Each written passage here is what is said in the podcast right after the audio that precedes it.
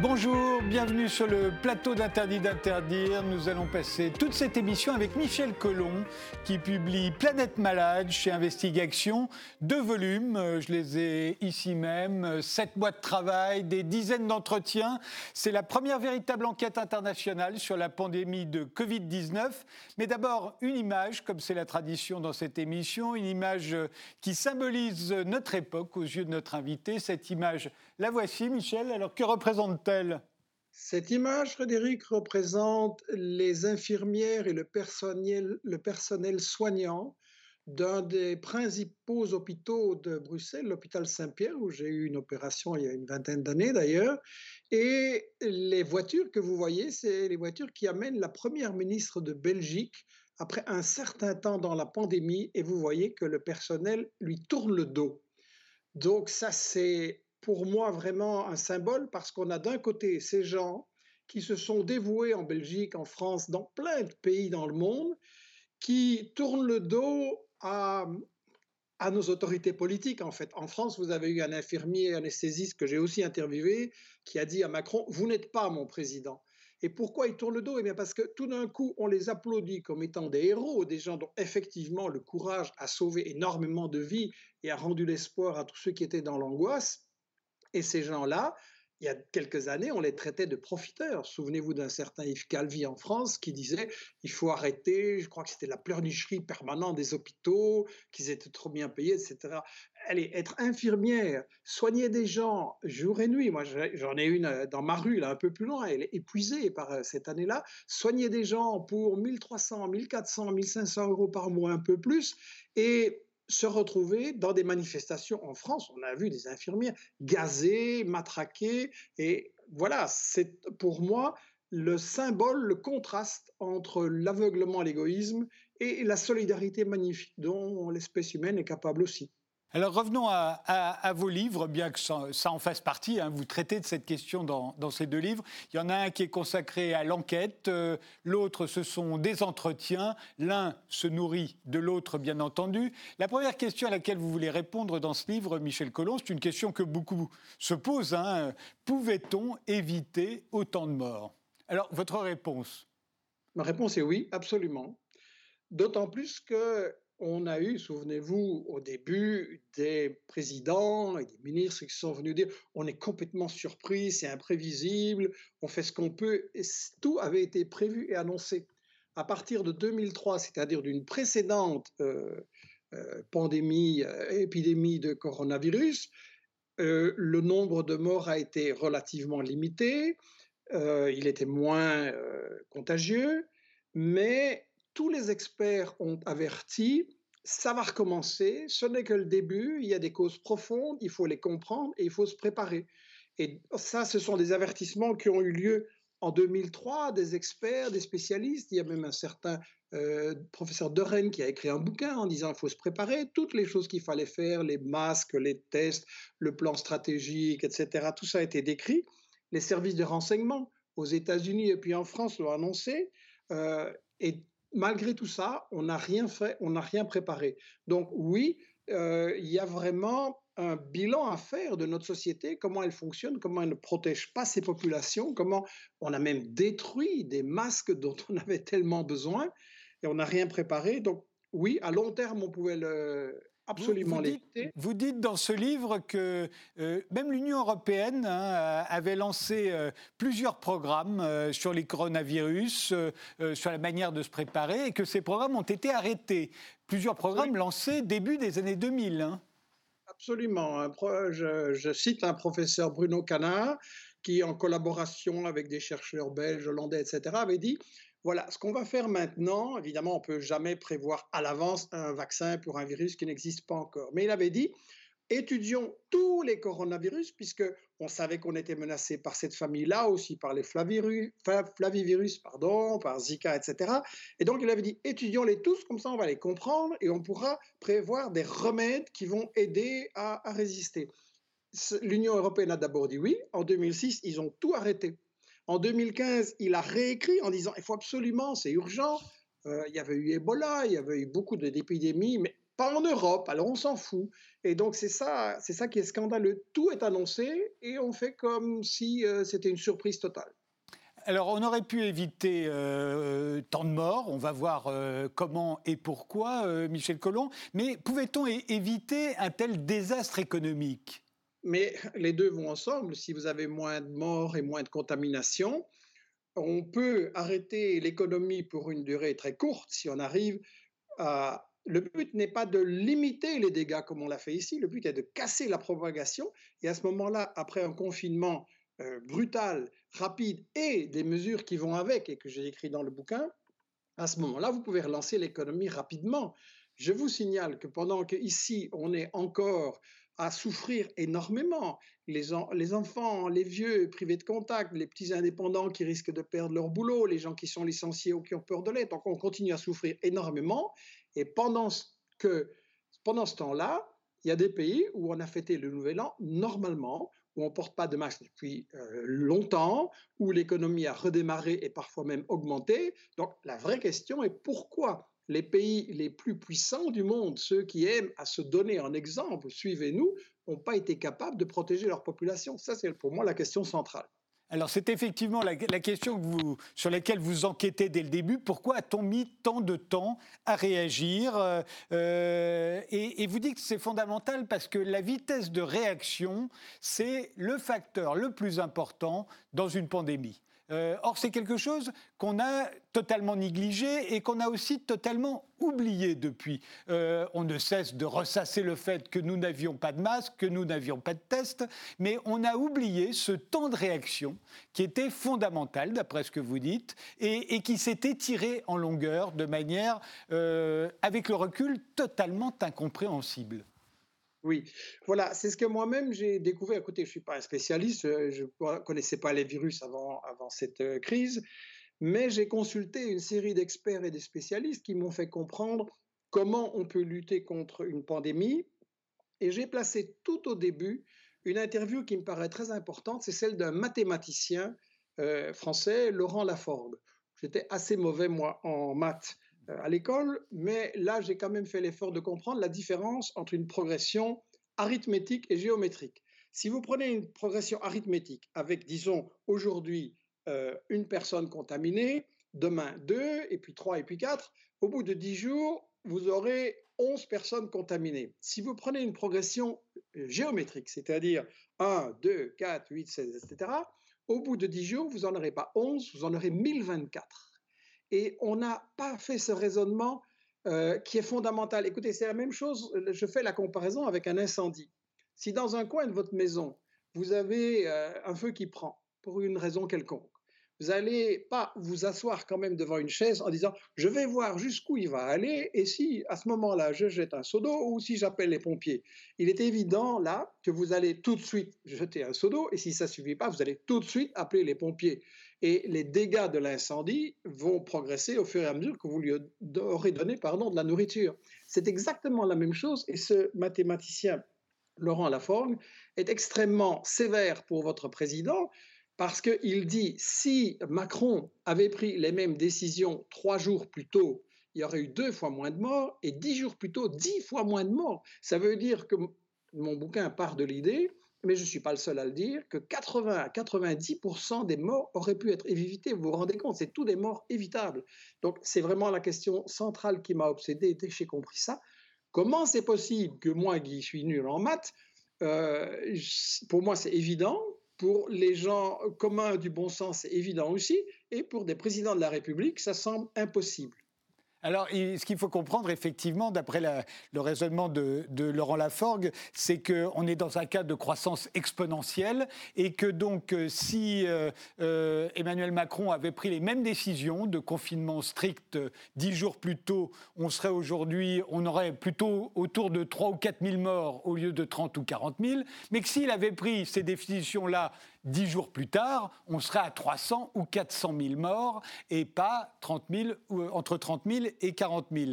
Euh, et, là-dessus, euh, là, vous, vous, vous enquêtez, vous apercevez que dans un certain nombre de pays, dès qu'il y a eu très très peu de cas, on a réagi. C'est le cas du Vietnam, par exemple. Le Vietnam, le 23 janvier, il y a deux cas de coronavirus identifiés dans le pays et immédiatement l'état d'urgence est décrété.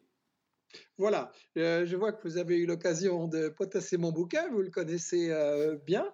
Euh, oui, le Vietnam est un exemple absolument flagrant. Et pourquoi? Parce qu'ils n'attendent pas justement que l'incendie se répande, ils prennent les devants, ils décrètent l'urgence, ils ferment les écoles, le vice-premier ministre devient le, le, responsable de la crise, il lance la distance de sécurité le 23 janvier. Regardez, le 23 janvier. Nous, ici, en France et en Belgique, on dort. Pendant janvier-février, on fait très peu de choses pour se préparer.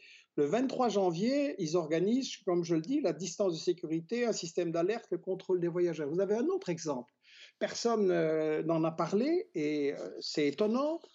Euh, c'est le Kerala. Le Kerala, c'est un État au sud de l'Inde qui compte environ 35 millions d'habitants. L'Inde étant un pays fédéral, c'est très décentralisé. Donc là, vous avez un gouvernement communiste qui gère la santé publique depuis longtemps, qui a vraiment de bonnes performances, qui met l'accent sur la prévention, etc. Or, le Kerala, c'est un pays à facteur à risque parce que c'est euh, relativement pauvre et beaucoup de travailleurs euh, sont des migrants qui vont dans les pays voisins et donc ça va évidemment circuler. Que fait le euh, responsable général de la santé au Kerala, que j'ai eu la possibilité d'interviewer, Skype aussi Si on se rappelle, c'est le 30 décembre que les Chinois constatent, voilà, nous avons sept cas. À ce moment-là, ils appellent ça une pneumonie inconnue. Ils voient que c'est différent, mais ils ne savent pas ce que c'est, forcément. C'est un peu tôt, ils sont surpris. Et ça, c'est le 30 décembre.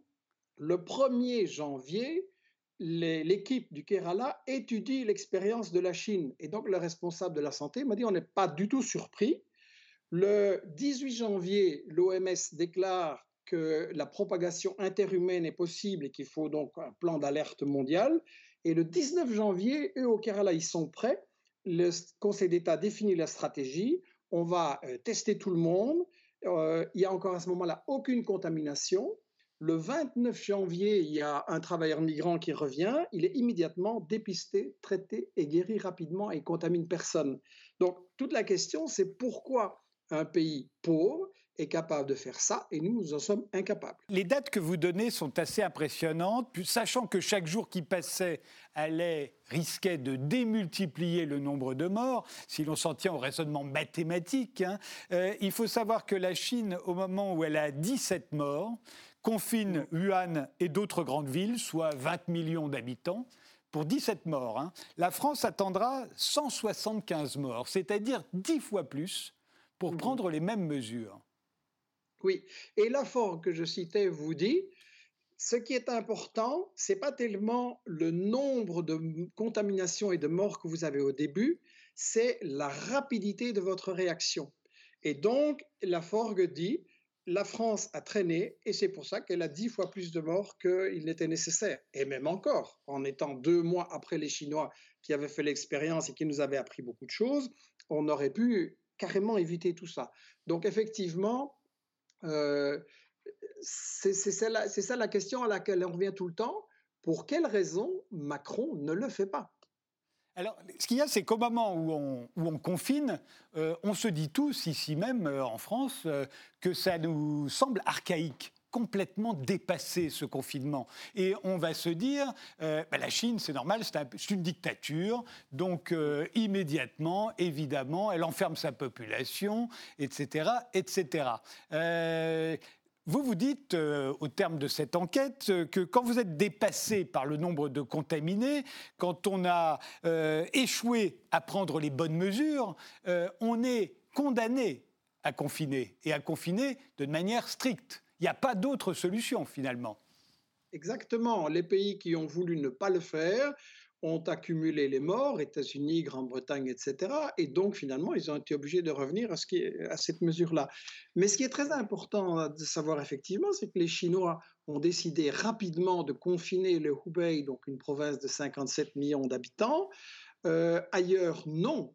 Et le confinement a été d'une durée limitée. C'est-à-dire que le confinement n'est effectivement que le pis-aller quand vous êtes dépassé. Bon, les Chinois, effectivement, au début, n'ont pas compris ce qui, euh, se passait. Euh, il y a eu un peu d'erreur Bon, un, ça a pris du temps avant de comprendre qu'il y avait une propagation interhumaine. Ce n'est pas toujours le cas. Et deux, le maire de Wuhan a d'ailleurs été critiqué pour avoir encore autorisé certaines célébrations de la nouvelle année qui là-bas ait lieu plus tard, et donc avoir un peu euh, aidé la propagation à ce moment-là. Mais dès qu'ils se sont rendus compte, ils ont dit directement, on est dépassé, les hôpitaux ne peuvent pas suivre, un point très important, c'est qu'ils ont eu 40 000 volontaires, des infirmières, des soignants, etc., qui sont venus de toute la Chine pour aider les hôpitaux qui s'en sortaient pas.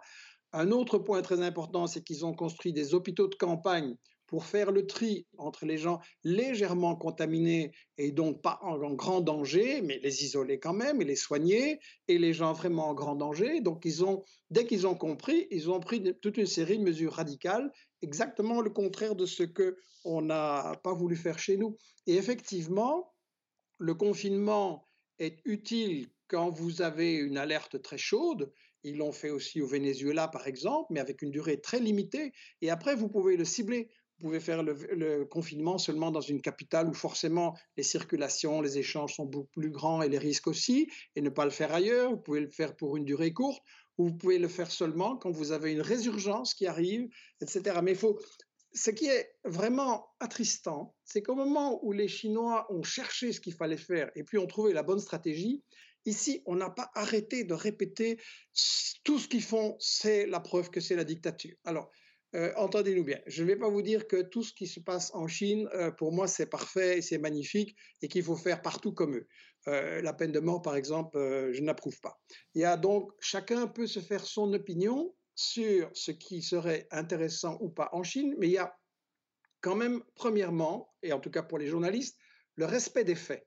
On ne peut pas trafiquer ce qui s'est passé, on ne peut pas cacher des faits très très importants. Et donc, les faits par rapport à cette stratégie des Chinois sont qu'effectivement, ils ont pris en main bien l'affaire, ils ont fait ce qu'il fallait avec des capacités de test et de dépistage et de traçage énormes. Et quand ils ont fait ça chez nous, on a dit, vous voyez, il y a des flics partout, c'est pour surveiller les gens. Ça. Mais les Chinois, ils étaient très contents qu'on prenne les choses sérieuses et qu'on prenne leur température et qu'on les dépiste.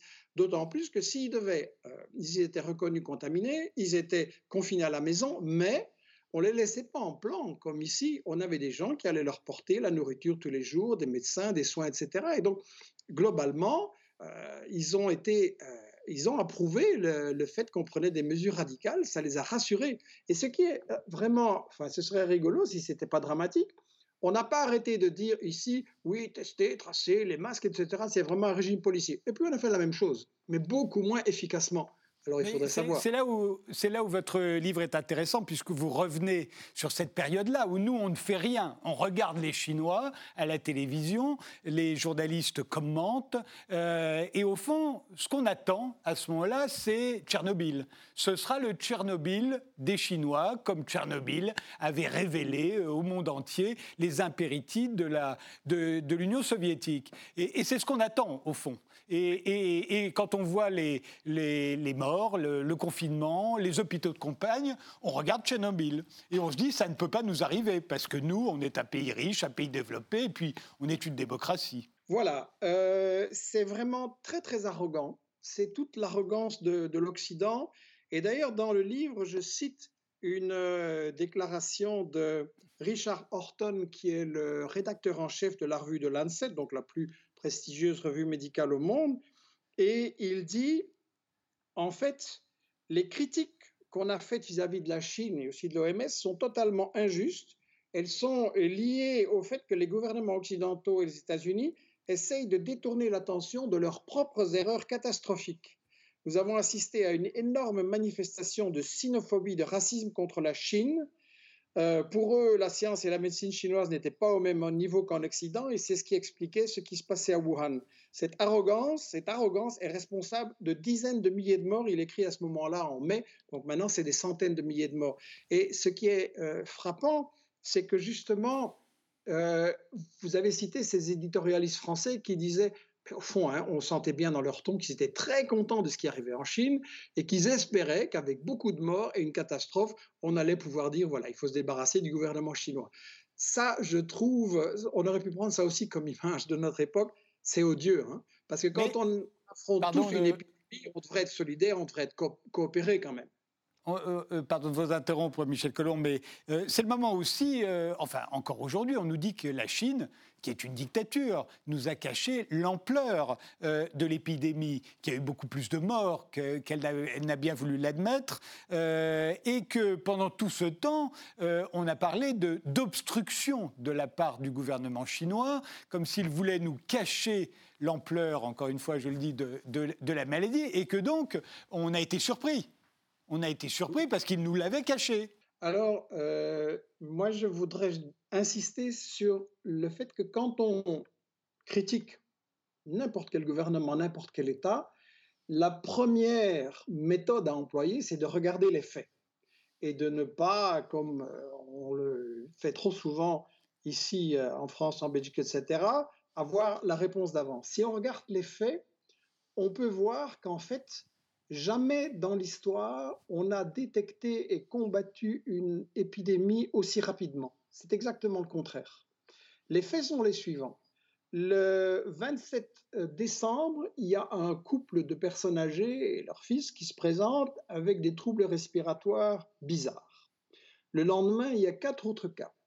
Et donc à Wuhan, directement, il y a quelqu'un qui rédige un rapport une doctoresse qui rédige un rapport en disant ça c'est une pneumonie inconnue, c'est bizarre. Le 30, il y a une enquête du comité de santé de la province, c'est quand même 57 millions d'habitants. Le 31, la commission nationale de santé de Pékin vient sur place pour voir ce qui se passe. Et alors qu'on nous dit les Chinois ont caché euh, la chose, le 4 janvier, il y a un échange au plus haut niveau entre le responsable du CDC chinois, donc c'est le Centre de prévention et de santé publique, et le responsable au plus haut niveau du, système chinois, téléphone à son homologue aux États-Unis et il dit voilà, on a une pneumonie euh, bizarre, il faut faire attention, on fait des enquêtes, etc. Euh, et là, on nous dit les Chinois ont tout caché. Le ministre de la Santé de Trump, M. Barr, qui n'est pas un militant communiste, que je sache, a dit il a reconnu, oui, euh, les Chinois nous ont avertis très tôt, on a eu le max d'informations rapidement. Le 7 janvier, il y a une chercheuse chinoise qui s'appelle Xi Cheng Li, euh, pardon pour ma prononciation, qui identifie le nouveau virus en disant voilà, c'est une autre famille dans le coronavirus. C'est pas par hasard que c'est elle. Elle est chargée depuis 2003 d'étudier les virus propagés par les chauves-souris, etc. Donc elle connaît la matière à fond. Elle dit voilà, ça c'est un nouveau, c'est dangereux. On publie le génome en une semaine, vous vous rendez compte, en une semaine, quand il y a eu Ebola en 2014, il a fallu deux mois pour arriver à identifier ça. Donc, le 10 janvier, l'OMS envoie des consignes, des recommandations à tous les pays du monde, dont la France, comment traiter le virus. On n'en fera absolument rien.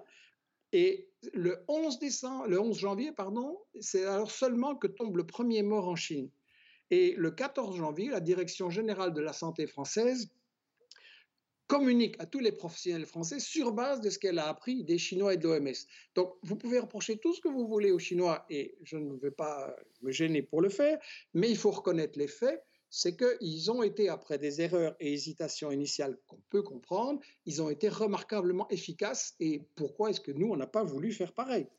Alors effectivement, le 3 février, euh, l'OMS diffuse un plan stratégique de préparation et de riposte de la communauté internationale. À ce moment-là, on ne fait rien. Le 21 février, il y a 16 cas en Lombardie, en Italie du Nord. On ne fait toujours rien. Le 22 février, les 16 cas sont devenus 60 cas et c'est le premier mort en Lombardie. Le 9 mars, il y a 9172 cas et 463 morts en Lombardie. Et le 9 mars, on n'a toujours rien fait de notre côté. Euh, il faut euh, dire aussi, et vous le dites dans votre, dans votre enquête, Michel Collomb, que la Lombardie, c'est la région la plus riche d'Italie, mais qu'il y a seulement 8 lits par million d'habitants. Euh, cette région qui va être la plus touchée en Italie est aussi l'une de celles en Europe où il y a le moins de lits d'hôpitaux. Oui, euh, j'ai interviewé un syndicaliste des services publics italien qui m'a dit depuis des années, tous les gouvernements, hein, centre-gauche, centre-droite, tout ce qu'on veut, tous les gouvernements ont beaucoup euh, raboté le nombre de lits d'hôpitaux. Ça s'est fait en France, ça s'est fait en Belgique aussi. On en a payé directement le prix. parce que les Allemands, par exemple, n'ont pas suivi ça. Ils ont mieux que la France gérer l'affluence à un moment donné. Donc là, on a un bilan du néolibéralisme qui n'arrête pas de nous dire la santé, ça coûte. Mais non, la santé, c'est un service public de protection fondamentale. Et on voit aujourd'hui qu'en faisant des fausses économies sur la santé, ben, on a fait du tort à toute l'économie et à toute la société. Donc, je crois que cette euh, pandémie est aussi le bilan de l'échec du néolibéralisme. Il faut vraiment arrêter de gouverner les services publics, mais je pense à la santé, je pense aussi à la culture et à toutes les souffrances qu'il y a eu de ce côté-là. Je crois qu'il y a toute une série de biens communs à la société qu'on ne peut pas traiter comme des marchandises et certainement pas la, santé. On fait une pause, euh, Michel Collomb, on se retrouve juste après.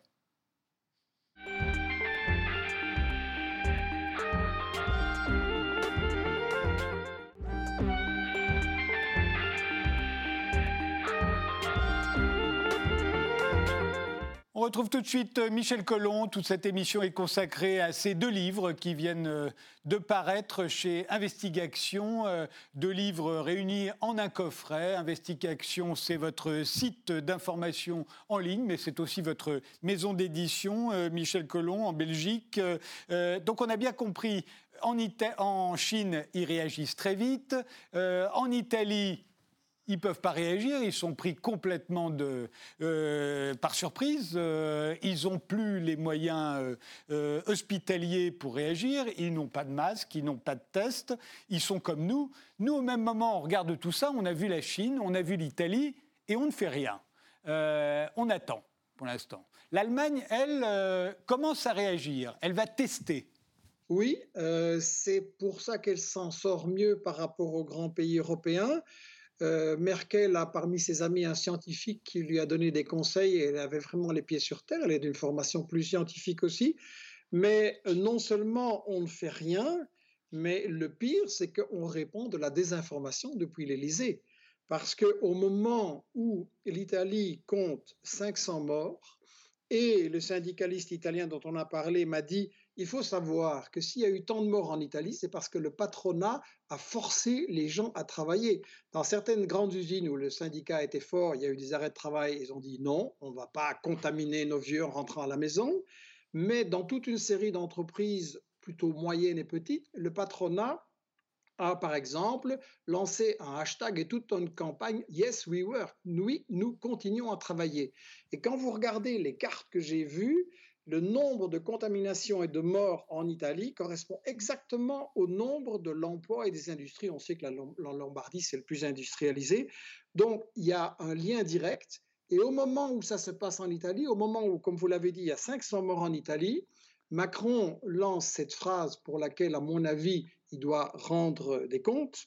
Macron dit Nous ne renoncerons à rien, surtout pas aux terrasses et aux salles de concert et quatre jours plus tard, il fait voter alors que tout le monde le monde entier dit il faut éviter les grands rassemblements. Donc ça, c'est, à mon avis, euh, le grand mystère sur lequel il faut une commission d'enquête et il doit rendre des comptes quand vous dites il, faut il fait voter, ce sont les, élections municipales. Hein. On s'en souvient qu'il était question de reporter, et puis finalement le choix est fait de les maintenir. Euh, la France, à ce moment-là, dans cette période-là, euh, ben, c'est le moment où on tente de cacher la pénurie de masques, on, ne euh, réquisitionne pas d'entreprises pour en fabriquer, on ne teste pas dans les aéroports alors que des gens arrivent d'Italie. Il y a ce fameux match de football euh, en France euh, qui oppose euh, une équipe française à une équipe italienne. c'est le moment aussi où on va essayer d'acheter des masques mais on va se les faire voler par les Américains. Et, je crois que la Chine nous en envoie d'ailleurs à ce moment-là. Hein. Oui, premièrement, euh, effectivement, les Chinois avaient constitué des stocks de masques importants, donc ils n'ont pas été pris au dépourvu. Quand ils ont vu l'ampleur, ils en ont fait produire et ils ont effectivement réquisitionné des entreprises certaines étant à l'arrêt parce que les exportations étaient en panne, et ils ont réorganisé une production, et donc ils en ont eu assez pour eux, et ils ont pu en exporter dans le monde entier. Donc il y a quelque chose à réfléchir aussi sur le fonctionnement du système économique. Quel système est capable de protéger une population face à une catastrophe? On sait qu'on va avoir des catastrophes climatiques, on sait qu'on est dans un monde vulnérable, on a oublié un peu que nous sommes dans la nature, mais que ce n'est pas toujours évident et quelles, politiques, quel type de gouvernement sont capables de protéger leur population? On ne teste pas non plus en France. Euh, L'Allemagne euh, teste. Euh, si on avait testé massivement, on aurait évité le confinement qui va être décrété le 17 mars, donc tardivement, hein, encore une fois, bien tardivement. Oui, trop tard. Si vous testez massivement, c'est simple, vous savez où sont les foyers, et vous pouvez isoler ces personnes et leur entourage et le reste continue. C'est euh, simple. Alors, j'ai plusieurs fois indiqué pourquoi est-ce qu'on n'a pas voulu faire comme eux. Et ça, c'est une question qui m'a intrigué depuis, euh, ben, depuis le début de cette enquête. J'ai interrogé beaucoup de gens. Il y a plusieurs hypothèses. Je les mentionne dans mon livre et je n'ai pas la réponse définitive. Et je pense que pour quelque chose qui a fait autant de tort à la population, en France, en Belgique, en Italie, en Espagne, on aurait besoin de commissions d'enquête pour voir pour quelles raisons ils ont, ils ont, pris ils ont, pas, ils ont refusé de prendre ces mesures. Parce que en Belgique, on en sait un peu plus. Il y a eu une enquête faite par un quotidien flamand qui s'appelle Le Standard, qui a relaté les contradictions incessantes entre les experts scientifiques et euh, les autorités politiques. Et tout le temps, les experts ont dit il faut se préparer, il faut des masques, il faut des tests, et les autres ont dit non, ça coûte trop cher, non, c'est pas nécessaire, etc. Et finalement, vous avez eu des experts qui ont claqué la porte et qui sont allés trouver les médias euh, en ne respectant plus les consignes et en disant il faut se préparer, les gouvernements ne font rien, etc. Donc là, on a des indications très très précieuses. J'aimerais qu'en France, on puisse aussi avoir une enquête. il faudrait, pour moi, publier les archives mais qu'est-ce qu'ils ont vraiment dit pour ne pas le faire? Et donc j'analyse les, différentes hypothèses qu'on peut faire. J'ai mentionné Horton euh, et d'autres experts d'ailleurs qui disent l'arrogance occidentale nous a coûté énormément. On a cru qu'on était à l'abri, que c'était un virus pour les, les, Chinois maladroits ou pour les pays pauvres. Une deuxième explication qui a souvent été avancée, c'est l'incompétence. Les gens qui m'ont dit, bah, ils sont tout simplement pas compétents, ils n'ont pas fait l'effort de comprendre les données mathématiques et scientifiques. Ça peut jouer un rôle. J'ai du mal à croire que dans tous les pays occidentaux, on n'a que des incompétents totales sur le plan de la science. Donc, ça peut jouer un rôle, mais pour moi, ce n'est pas euh, l'explication suffisante. Il y a évidemment l'impréparation. Comme on avait détruit les masques et les tests, ben, alors on ne peut pas dire ah oui on a fait une grosse bêtise. Donc on raconte à la population que oh le masque c'est pas nécessaire euh, ou les tests non plus etc euh, et puis on va dire exactement le contraire. Ce qui entre parenthèses va alimenter une méfiance dans la population et le problème du négationnisme de nier euh, tout ce qui se passe de nier le danger. Donc je crois que là il y a une responsabilité. Donc arrogance incompétence impréparation la quatrième raison, je l'ai mentionné aussi avec l'Italie, mais c'est, à mon avis, c'est moteur dans le raisonnement de Macron et de notre gouvernement en Belgique, c'est l'économie. On ne veut pas trop tester parce qu'alors on va trouver qu'il y a trop de contaminés. Alors on va dire ben, il faut arrêter euh, le travail parce que c'est évidemment au travail et dans le métro, etc., que le plus de contaminations se font. Et donc on ne veut absolument pas arrêter l'économie parce qu'on est dans la guerre économique et que si on fait ça, les autres vont en profiter, etc. Donc c'est l'économie passe avant la vie, résultat, euh, la santé bloque l'économie quand même. Et la cinquième raison qui, au fur et à mesure de ce qui s'est passé, est du fait que, vous savez, cette explication sur pourquoi on n'a pas fait la même chose que les Chinois, les, le Vietnam, le Kerala, etc., j'ai donc envoyé le bouquin que vous avez lu à une centaine de services de presse en Belgique, en France. Et à votre avis, combien de médias officiels mainstream m'ont contacté jusqu'à présent? Ben, Zéro. Zéro. Donc, il y a un problème, c'est que manifestement, on n'a pas le droit de dire que d'autres ont fait mieux que nous, qu'une solution était possible. Et là, il faut, il faut réfléchir pourquoi. Et je pense que tout simplement, nous sommes en guerre froide contre la Chine les États-Unis ont décidé que la Chine, c'est la grande menace économique pour eux parce qu'ils sont dépassés. Et donc, ils veulent dresser les populations contre l'idée qu'il faut vraiment une politique très agressive contre la Chine. Bien. Euh, du coup, dans notre système médiatique, tout ce que fait les Chinois, c'est toujours mauvais. Voilà un pays qui a quand même sorti 800 millions de gens de la pauvreté, tandis que chez nous, la pauvreté augmente, mais c'est mauvais. Ils arrivent à produire beaucoup mieux que nous, beaucoup plus que nous, et à nous battre sur le terrain économique. Non, non, ils n'ont rien compris à l'économie. Et tout est analysé. Je ne dis pas qu'il y a des choses euh, de, la répression qui sont justifiables, mais tout ce qui est fait là, on, est habitué, non, c'est mauvais. Euh, je ne sais pas, moi, dans, dans des discussions de famille, chaque fois que je lance le mot tiens, et en Chine, eh bien, on dirait que c'est le mot qui paralyse le cerveau. Vous prononcez le mot Chine et c'est fini, les neurones sont à plat, ils sont paralysés, il n'y a plus de réflexion possible pour examiner les faits. Je crois qu'on est victime de cette euh, atmosphère de guerre froide et que on ne pouvait pas reconnaître que ben oui, ils ont fait mieux que nous, et bien oui, on aurait dû coopérer au lieu de se faire la guerre, et, l'humanité devrait coopérer au lieu de se faire la guerre tout le temps. C'est la faillite du néolibéralisme et de la guerre économique, ce qu'on a vu. Si on avait coopéré, on aurait eu euh, l'épidémie vaincue partout beaucoup plus vite. Euh, Michel Collomb, on a tous nos biais. Euh, vous-même, euh, vous en avez peut-être un. Euh, il serait anticapitaliste. Et, et, comme par hasard, parmi tous les pays que vous avez étudiés qui s'en sortent mieux que nous, à part la Chine, il y a l'État indien du Kerala qui est communiste, il y a le Vietnam qui est communiste, il y a le Venezuela qui est chaviste, il y a Cuba qui est communiste, comme par hasard. je plaide coupable. Simplement, euh, je ferai remarquer une chose.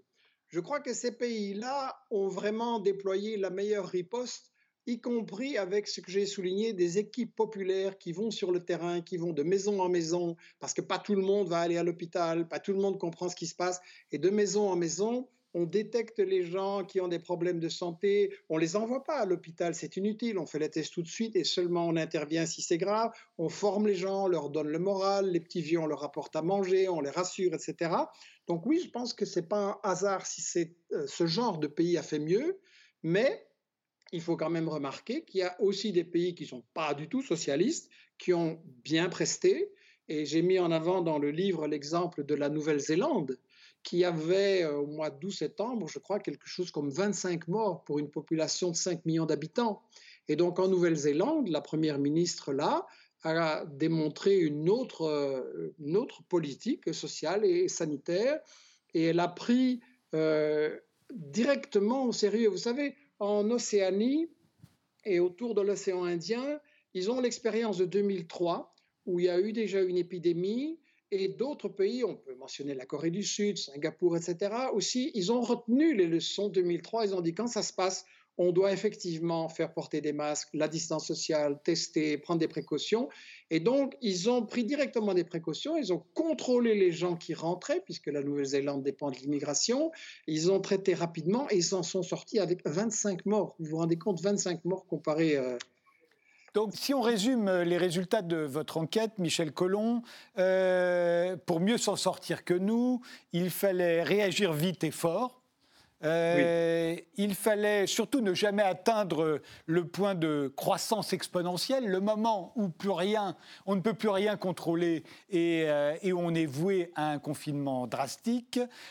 pour casser la, la, chaîne de contamination, il fallait suivre les recommandations de l'OMS qui ont toujours mhm. été bonnes, d'après ce que vous dites, et qui sont toujours revenus, intervenus à temps, très en avance. On ne les a pas écoutés, mais on aurait dû donc dépister, ça veut dire tester, isoler et mhm. tracer. On n'a jamais isolé, nous, par exemple, en France. On n'isole pas les gens, on les renvoie dans leur famille euh, quand ils sont malades ou ils continuent de contaminer les gens avec qui ils vivent.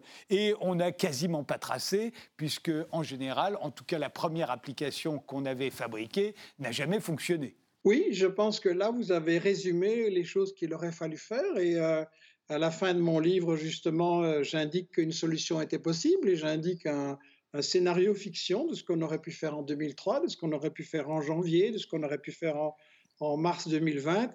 Oui, je suis vraiment convaincu qu'une solution était possible et je pense que cette pandémie nous apprend beaucoup de choses sur notre société. Ça, Richard Horton le dit également c'est le miroir de nos injustices et de nos inégalités et de nos dysfonctionnements. Et donc, il y a énormément à en apprendre. C'est pour ça que j'ai consacré tout mon temps, toute mon énergie à ce bouquin. Il y a vraiment énormément de leçons sur notre modèle social, notre modèle économique, notre, modèle anti-écologique aussi, puisque dans les causes fondamentales, il y a le fait que ces virus se sont rapprochés de l'homme à cause de la déforestation je voudrais souligner le rôle de l'agrobusiness, de l'agriculture industrielle, qui détruit les forêts. Et en faisant ça, les scientifiques l'avaient déjà annoncé, qu'est-ce qu'on fait? On rapproche les euh, espèces animales qui sont porteuses en temps normal de ces virus, et comme ils sont loin, ça fait rien. Ils les rapprochent de l'homme. Ils rapprochent aussi de l'élevage industriel. Il y a des épidémiologistes belges qui ont souligné le danger de l'élevage industriel de la volaille, parce que d'une part, ce sont des euh, animaux très peu résistants au virus, bourrés d'antibiotiques et de plein de choses, et peu résistants en fait. la, diminution de la diversité les affaiblit. Ce type de nourriture industrielle nous affaiblit aussi. Et la déforestation a rapproché énormément d'espèces, le pangolin, les chauves-souris, etc., de, de l'homme. Et donc, il y a un lien direct. Donc, j'insiste, c'est vraiment un, miroir de ce qui est à corriger dans notre société. Mais euh, Michel Collomb, je vois encore votre biais qui revient, puisque la déforestation, elle commence avec le néolithique. À partir du moment où l'homme se sédentarise et, invente l'agriculture et l'élevage, il commence euh, à déforester. Il y avait euh, moins de forêts en France sous Charlemagne qu'aujourd'hui, par exemple. donc ça date pas d'hier. Le contact avec les animaux sauvages ne date pas d'hier non plus. Et d'ailleurs, les virus ne datent pas d'hier. Il y en a toujours eu. Oui, tout ça c'est vrai, il y en a toujours eu. La question à étudier, c'est pourquoi il y en a plus maintenant, pourquoi les experts nous disent que ça s'accélère, qu'il va y avoir d'autres pandémies. Et cette question-là, elle est liée à deux facteurs. Un, la déforestation qui a quand même énormément augmenté ces 10-20 dernières années, et la multiplication des transports des personnes et des biens et de la nourriture. Et donc il y a un problème aussi avec euh, cette multiplication des transports et cette accélération de la circulation des virus et le fait de ne pas avoir de prévention. Donc oui, bien sûr, euh, ce n'est pas euh, tout la faute à Macron depuis le, néolithique, on est bien d'accord, mais il est temps de tirer les leçons. Il y a des choses énormément positives dans l'évolution de l'humanité au point de vue de l'alimentation, de la santé, de la culture, des échanges, etc. Mais il y a une série de phénomènes qui sont liés à un mode d'exploitation de la nature qui doit changer. La nature, ça, on a des choses à apprendre des civilisations d'Amérique latine qui disent euh, notre mère Terre, il faut la respecter. Euh, nous sommes des gens qui passent ici et nous devons euh, la transmettre correctement à nos enfants. Donc là, je crois que tous ces jeunes qui manifestaient pour le climat depuis des années, ils ont reçu une éclatante confirmation que oui, il faut prendre ça très au sérieux. Mais alors, d'autres ont, ont, reçu une éclatante confirmation. Tous ceux qui ont qui ont confiance dans l'industrie pharmaceutique, et il y en a encore qui ont confiance dans l'industrie pharmaceutique, ont vu l'éclatante confirmation de leur confiance dans le fait qu'on a, dans un temps record, on a mis au point un vaccin, et pas seulement un vaccin, des vaccins. Et c'est l'industrie pharmaceutique qui a mis au point ces vaccins. Or, aujourd'hui, où euh, euh, près d'un an après le, un an après euh, le démarrage de cette pandémie, nous sommes toujours plus ou moins au même plan, au même point, puisque en France, certes, on, guérit plus facilement les gens du coronavirus, mais enfin, il est toujours là, euh, il, est, euh, il est toujours aussi présent, il nous condamne à être dans le couvre-feu, quand ce n'est pas le confinement strict qui, qui nous pend au nez. rien n'a tellement changé, si ce n'est qu'il y a un vaccin et que, alors là aussi, la France prend du retard. C'est pas la première fois, d'après ce que vous racontez, mais c'est peut-être pas la dernière non plus. Euh, on est en retard encore pour vacciner les gens, mais enfin, il y a un vaccin, ou il y en a même plusieurs. Il y en a plusieurs, ça fait déjà une certaine différence. Donc, il y a plusieurs questions qui doivent se poser. Personnellement, je ne suis pas du tout anti-vaccin et je pense que la polio qui faisait rage dans ma jeunesse et d'autres maladies ont été éradiquées ou mises sous contrôle grâce au vaccin. mais je ne vous apprendrai pas que tout vaccin, comme tout médicament, a des effets secondaires qui peuvent être graves et que donc le principe de précaution doit s'appliquer. Et là, j'ai un problème parce que je pense que on a besoin de garanties, de précautions, de tests, et les firmes qui euh, sont en pointe, qui sont en pointe dans les médias occidentaux, n'ont pas un CV euh, magnifique. On a donné là 300 euh, millions à la firme AstraZeneca pour avancer vers, le vaccin. On lui a déjà passé beaucoup de commandes. Et AstraZeneca a été condamné à 60 millions d'amendes pour avoir fraudé. Et donc, dans le livre, j'analyse toute une série de fraudes venant de Pfizer notamment. Euh, Pfizer a fait des essais cliniques sauvages sur des enfants et des nourrissons au Nigeria en 96. Il y a eu, donc, ils ont été pris euh, comme des cobayes involontaires. C'était pour un antibiotique qui s'appelait le Trovan. Et il y a eu des conséquences graves, beaucoup de bébés et d'enfants morts, des lésions à vie. Il y a eu un procès, ils ont été condamnés à 34 euh, millions de dollars euh, d'amende, ils ont refusé de payer. Là, apparemment, ils commencent enfin à payer. Ça a inspiré le fameux John Le Carré, à mon avis, un auteur euh, absolument magnifique qui a bien décrit une série de problèmes de notre société. Il en a tiré la constance du jardinier, un très beau roman qui explique ça. Donc, ma confiance, elle est très limitée. En plus, j'ai un problème. On nous achète très cher des vaccins alors qu'il existe d'autres vaccins beaucoup moins chers et peut-être avec moins de risques. Là, je pense qu'il faudrait une enquête internationale plus neutre, plus objective, et pas avec tous ces intérêts commerciaux. Je trouve que déjà, les vaccins devraient être gratuits. Il n'y a pas de raison que ce soit réservé aux riches et à ceux qui peuvent le payer. Et ensuite, il faudrait vraiment contrôler ce qui se passe. Or, dans mon livre, je retrace les liens de Pfizer, les liens de corruption, on doit bien employer le mot, avec l'establishment politique et militaire aux États-Unis. Euh, et donc, ce sont des, des firmes en qui je n'ai pas une grande confiance. Et il y a un grand problème. On leur paye très cher pour des vaccins et ils nous disent oui, mais s'il y a des effets négatifs et des conséquences et que vous en mourrez, ça, c'est pas nous qui payons, c'est vous. Donc, les profits vont chez eux et les dommages et les pertes éventuelles et les risques sont pour nous. Alors que leur recherche repose principalement, ça j'étudie aussi dans le bouquin, repose principalement sur des recherches publiques des universités et à fond public. C'est quelque chose, c'est un cliché ça du, néolibéralisme. On nous dit le privé c'est très performant, le public ça vaut rien. Mais le privé a refusé depuis 20 ans de travailler sur les coronavirus et sur toutes les grandes épidémies du Sud qui euh, posent problème parce que ces gens-là sont pas rentables. Donc non, le privé n'est pas efficace et il se base en général, et notamment pour les médicaments, mais aussi pour l'informatique et les technologies, sur des recherches publiques qui ont été financées par l'État. Donc, si vraiment nous avons déjà payé pour ces vaccins, ben, autant qu'il y ait un contrôle public et qu'on puisse être beaucoup plus euh, neutre sur le plan économique par rapport à ce qui doit être guidé uniquement par la santé. Le problème du Big Pharma, c'est que si une multinationale pharmaceutique vous guérit totalement et définitivement, elle perd un client. Et donc, c'est pas moi qui le dis, c'est une banque d'affaires bien connue, la Goldman Sachs, qui a dit le secteur pharmaceutique, il a un grand problème. Il y a maintenant une série de médicaments, et c'est un grand progrès, qui sont nouveaux, qui sont innovants, qui sont extrêmement performants. Résultat, le malade n'est plus malade et la multinationale perd son client. Et donc, il y a un grand problème qui indique, qui souligne que la santé pour bien profiter de tous les progrès scientifiques et techniques réels, devrait être sorti du commerce et du business.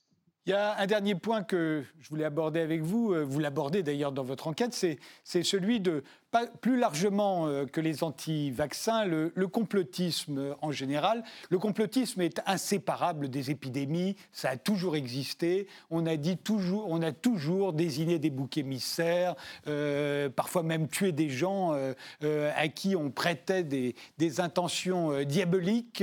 L'épidémie, ça s'y prête. Il se trouve qu'en France, ça, ça, a tout dépassé. Là, et c'est normal puisqu'il y a Internet, puisqu'il y a tout ça. un dernier mot là-dessus Est-ce qu'on est n'aurait pas pu faire là aussi l'économie de tout ça? C'est évident qu'en période de crise et d'angoisse, il doit y avoir des rumeurs et qu'Internet les démultiplie.